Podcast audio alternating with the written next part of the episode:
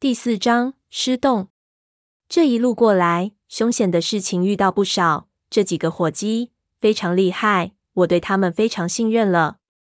所以潘子一说这话，我就心里有数了。大个子阿奎也朝我使了个眼色，意思是你就缩后面，什么动静都别探头看。我不由苦笑，我凭什么探头啊？你一个阿奎一拳就能把一头牛打蒙掉，潘子就不用说了，退伍老兵，一身的伤疤。俺们三叔从小就是打架不要命的角色，还有那闷声不吭的拖油瓶，怎么看也不像个善类。而我自古书生最无用，三叔硬塞给我的军刀，我都觉得手感太重，怎么用怎么别扭。正想着我该带个什么东西防身，吕蛋蛋扑通扑通游了回来。老头子把烟枪往裤管上一拍，走，船来了。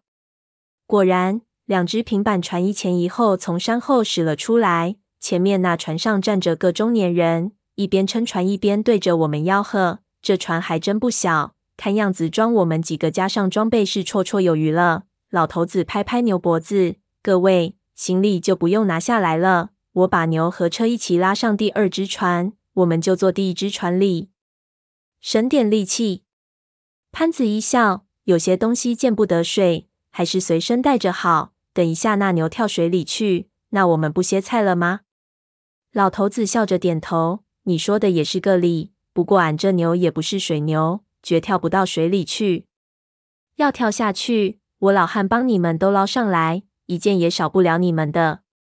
说着，牵着牛就先走到渡头上去了。我们几个各自背着自己的随身行李。跟在后面，那中年人船撑得很麻利，几下就到岸了。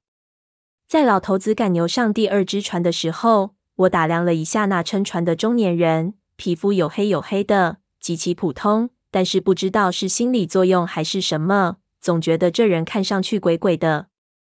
又想起三叔说起的吃死人肉的事情，突然觉得那人越看越恐怖。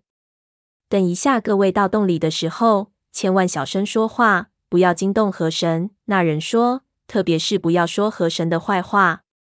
大概多少时间能过那个洞？我三叔问他。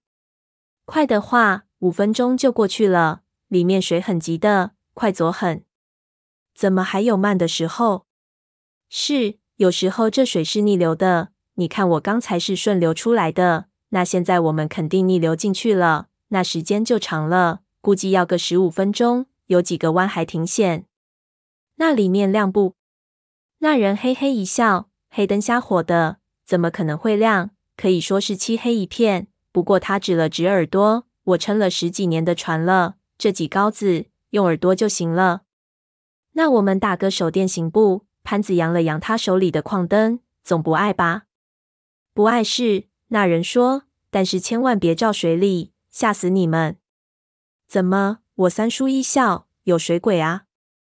那水鬼算个啥？这水里的东西，我也不敢说是什么。你们要胆子真大，待会儿自己看一眼，记得看一眼就得了。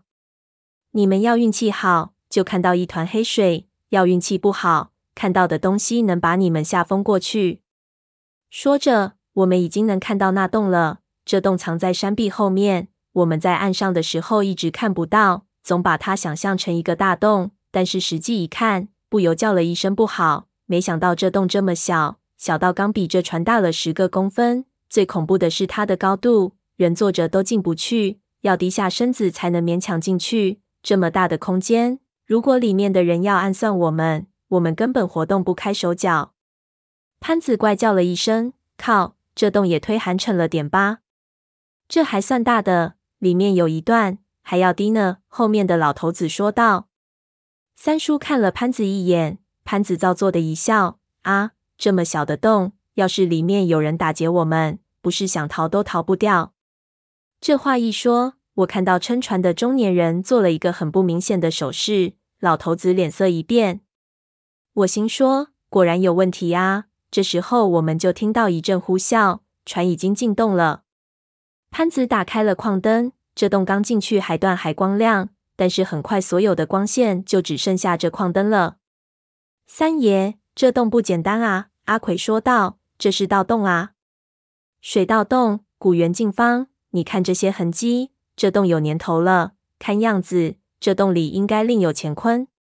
呃，这位看样子有些来头，说的不错。那中年人猫着腰，单膝跪在船头，单手撑高，一点一画。但是奇怪的，他的篙子根本不沾水，他人更是大气都不喘。接着说道：“听说啊，这整座山啊，就是座古墓。这附近这样大大小小的水道洞还真不少，就这个最大最深，你也看到了。恐怕那时候这水还没有这么高，那时候应该还是个旱洞。”呃，看样子你也是个行家啊。三叔客气地递过去支烟，他摇摇说：“什么行家？我也是听以前来这里的那些个人说的。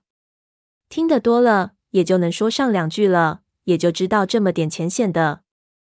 你可千万别说我是行家。”潘子和大奎的手都按在自己的刀上，一边和那几个人说笑，气氛看上去十分的融洽。其实每个人都不知道有多紧张。我心说。我们有五个人，他们只有两个人。要真的动起手来，也不见得会输。但是他们既然敢动手，那肯定是有什么周全的准备在。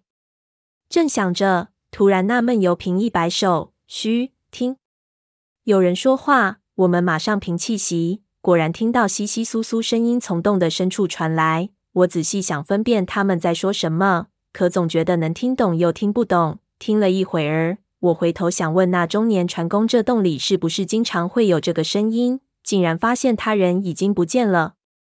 再一回头，靠，那老头子也不见了。潘子，他们到哪里去了？三叔急得大叫：“不知道，没听见跳水的声音。”潘子也慌了，刚才一听到声音，人突然就走神了。糟了，我们身上没湿气，不知道会发生什么事情。三叔懊恼起来。潘子，你在越南打过仗，你有没有吃过死人？开玩笑，三爷，我那时候在炊事班天天刷盘子。潘子一指阿奎，胖奎，你不是你说家里老早是卖人肉包子的？你小时候肯定吃了不少。放屁，我乱盖的。再说了，这人肉包子也是卖给别人吃的。你见谁卖人肉包子自己拼命吃的？我忙打了暂停的手势。你们三个人加起来一百五十多岁，丢不丢人啊？我话刚说完，船突然抖动了一下，潘子忙拿起矿灯往水里一照，我们借着灯光就看到水里一个巨大的影子游了过去。胖奎吓得脸都白了，指着那水里，下巴疙瘩了半天，愣没说出一个字来。三叔怕他背过气去，猛扇了他一巴掌，骂道：“没出息，疙瘩啥呢？”人家两小鬼都没吭声，你他妈的跟了这么多年，吃屎去了！我的娘啊，三爷，这东西也忒大了，咱几个恐怕还不够开饭的。胖奎心有余悸的看着水里，他本来是坐在船舷上的，现在屁股已经挪到船中间来了，好像怕水里有什么东西突然窜出来把他叼去。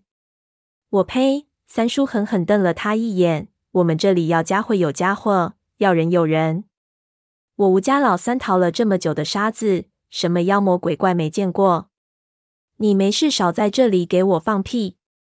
潘子也吓得够呛，不过对于他来说，与其说是恐惧，更不如说是震撼。在这么狭窄的一个空间里，水里下掠过这么巨大的一个东西，一时间所有人脑子都抽筋了。这也不奇怪。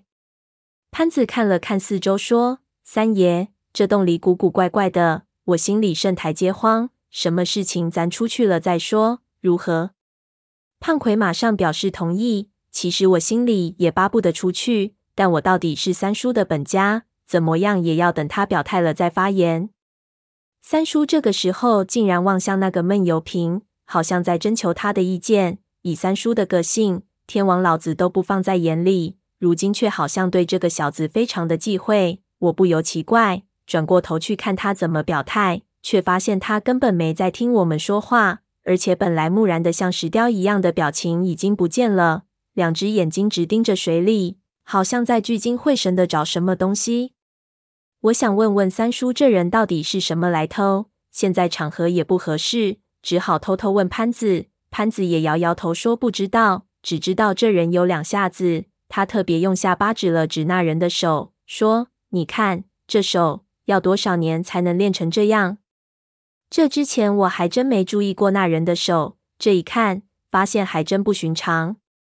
他的手中指和食指特别的长，我马上联想到古时候发丘中郎将的双指探洞的功夫。我在我爷爷笔记上看到过相关的记载。那发丘中郎将里的高手，这一双手指稳如泰山，力量极大。”可以轻易破解墓穴中的细小机关，而要练成这么一手绝活，非得从小练起不可。其过程必然是苦不堪言。我还在想着，到底他这手有什么能耐？就见他抬起右手，闪电般插进水里，那动作快的几乎就是白光一闪，他的手已经回来了。两个骐长的手指上还夹着一只黑乎乎的虫子。他把这虫子往甲板上一扔，说：“刚才就是这东西。”我低头一看，不由松了一口气。这不是龙狮吗？这么说，刚才那一大团影子，只是大量的水狮子游过去。是，那人用他的衣服擦了擦手。虽然还不是很相信，但是我们已经松了口气。胖奎突然一脚把那虫子踩扁，妈的，吓得老子半死。但是我转念一想，不对啊，怎么可能有这么多龙狮同时活动的？而且这水狮个头也太大了，那闷油瓶也好像不是很释怀的样子，看样子也在思考这个问题。胖奎还在用脚踩那虫的尸体，已经稀烂了，估计是想挽回点刚才失态的面子。三叔捡起一只断脚，放在鼻子下闻了闻，骇然道：“这不是龙尸，这是尸别。”我们一呆，都觉得不妙，这名字听上去就不吉利。我的姥姥。这东西是吃腐肉的，有死物的地方就特别多，吃得好就长得大。看样子这上游肯定有块地方是鸡尸地，而且还是了不得的大。三叔看着那黑漆漆的洞，那这东西咬活人不？大奎怯怯地问。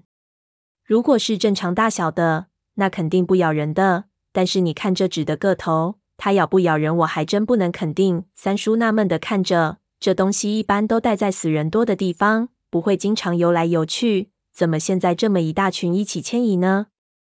纳闷油瓶突然把头转向洞穴的深处，我看恐怕他们刚才是在逃命。啥？逃命？胖子一个机灵。那这洞里头？闷油瓶点点头。我总觉得里面好像有什么东西正在朝我们过来，而且块头不小。